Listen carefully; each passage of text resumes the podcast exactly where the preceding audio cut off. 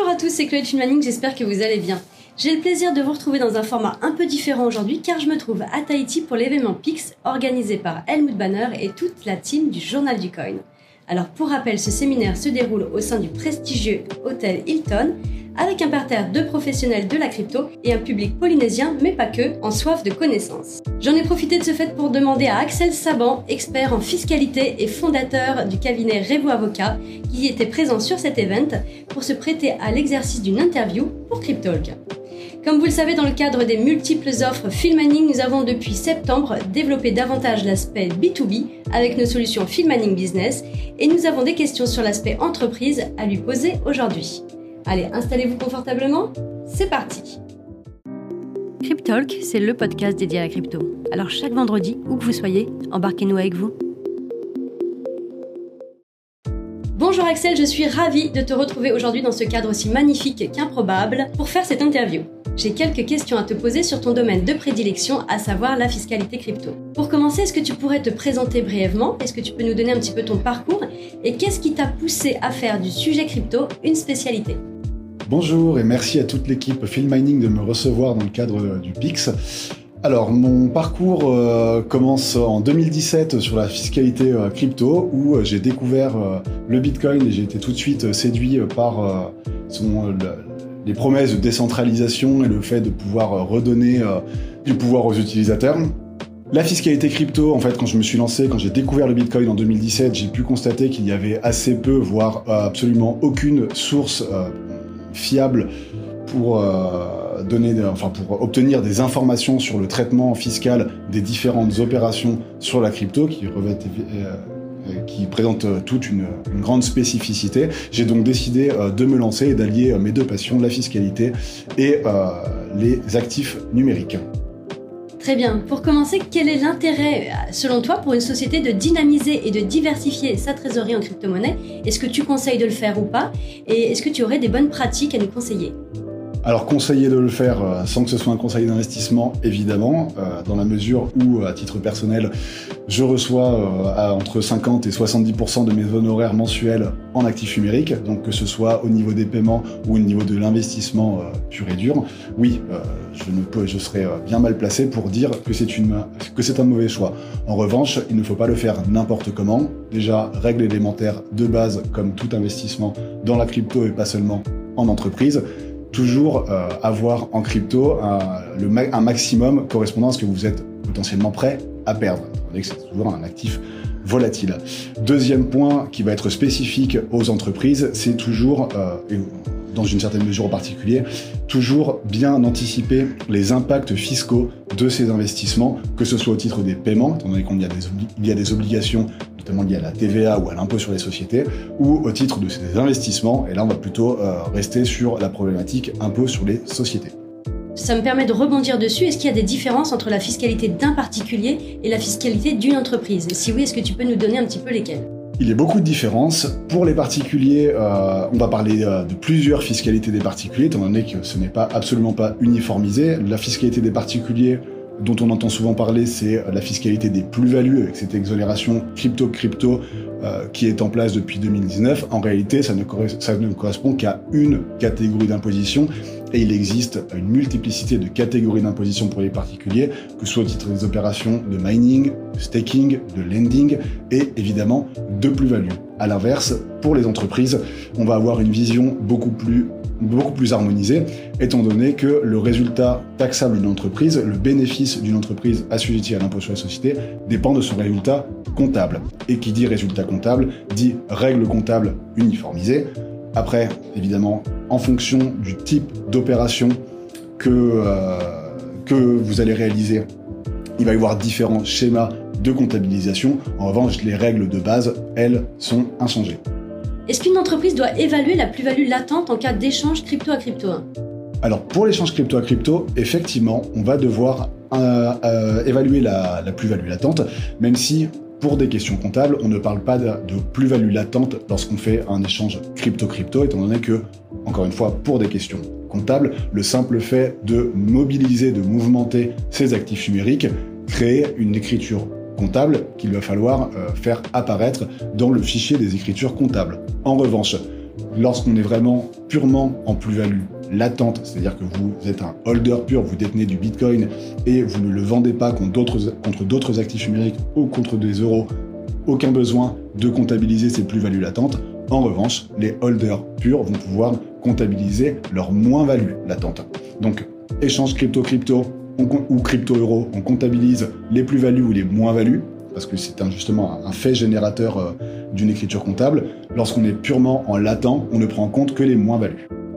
En ce qui nous concerne, nous avons des entreprises qui se dirigent vers nous pour du proof of work, donc de la preuve de travail avec l'offre de minage. Est-ce que tu peux nous éclairer sur ce sujet? J'aimerais savoir quelle fiscalité est appliquée pour le minage, comment doit-elle déclarer ses produits de minage, à quelle fréquence et quelle valorisation prendre en compte?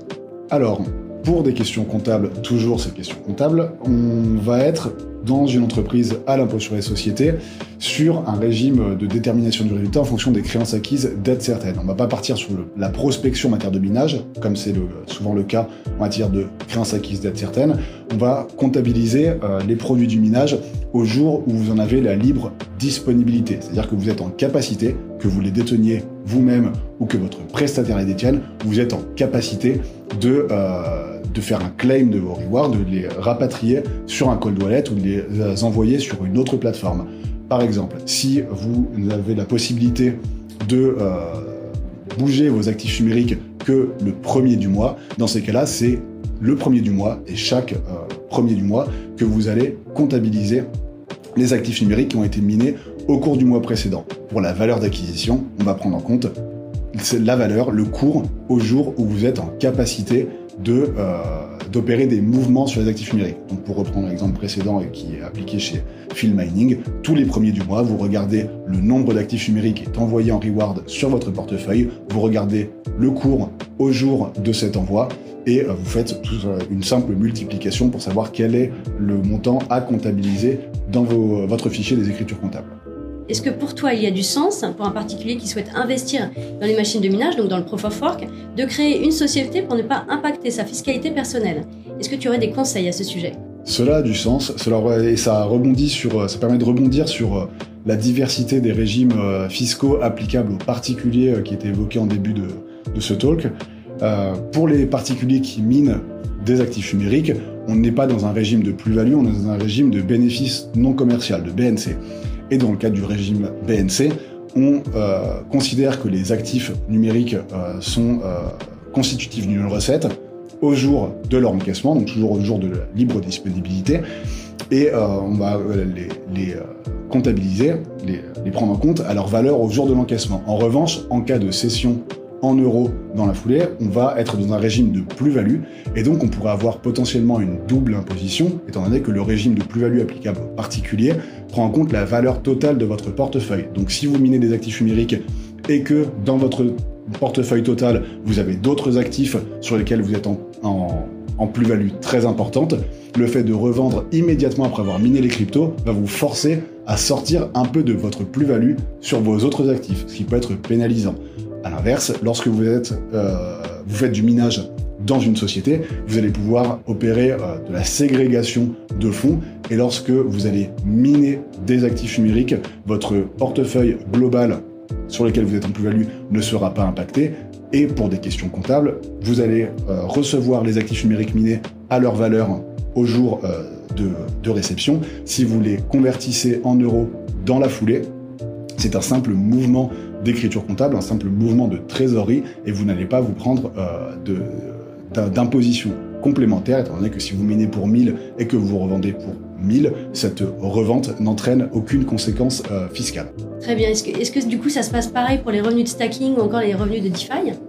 C'est proche, ça va dépendre du type de stacking et de DeFi. En réalité, ce qu'on entend par euh, stacking et par DeFi n'a pas de réalité juridique ou fiscale. Il faut toujours vérifier quelle est l'opération juridique ou fiscale qui est euh, en cause pour connaître le traitement qu'on va lui attribuer. Je vais donner un exemple.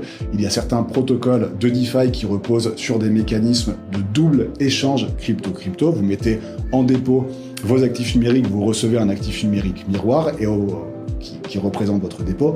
Et au terme de la période de dépôt, vous allez rééchanger cet actif numérique contre votre dépôt avec... Euh, avec un, rendement, euh, donc euh, vous allez le revendre plus cher. Donc là, on est sur une opération crypto-crypto. Sur d'autres euh, protocoles de DeFi ou de, stacking, on va plutôt être sur de l'assimilation à des revenus de capitaux mobiliers. Donc, il faut toujours, encore une fois, regarder quelle est l'opération juridique en cause.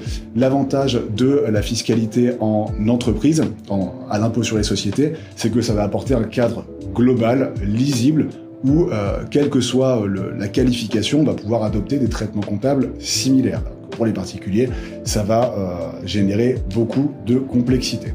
Est-ce que tu peux nous dire, Axel, quelle est ta typologie de clients alors, les clients qui viennent euh, au cabinet Revo Avocat ont tous une problématique, c'est la problématique fiscale, étant donné que le euh, cabinet traite uniquement les problématiques fiscales et ne traite absolument pas les problématiques réglementaires ou juridiques. deuxième contrainte dans le cabinet, c'est qu'on traite quasiment que de la fiscalité crypto, en tout cas à 99% de la fiscalité crypto. Par contre, si euh, la personne est concernée par une problématique fiscale crypto, le champ d'intervention du cabinet est plutôt large. Ça va concerner tant les holders de très longue date que les traders, y compris des traders professionnels. Ça va concerner aussi des artistes qui vont vendre des euh, NFT, des créations artistiques uniques ou sur un modèle génératif. Également des levées de fonds euh, par émission de tokens, donc les ICO, ou par émission de NFT. Bref, euh, ça va être assez large. On peut aussi avoir euh, des développeurs qui travaillent pour des protocoles de finances décentralisées ou pour DAO, des personnes qui euh, décident de créer justement des, des organisations décentralisées pour des projets visant à donner, redonner de la gouvernance aux utilisateurs. C'est assez large, un seul mot d'ordre, fiscalité et crypto. Merci beaucoup Axel pour ton intervention. N'hésitez pas à revenir vers Axel si vous avez la moindre question. Il est disponible sur ses réseaux sociaux.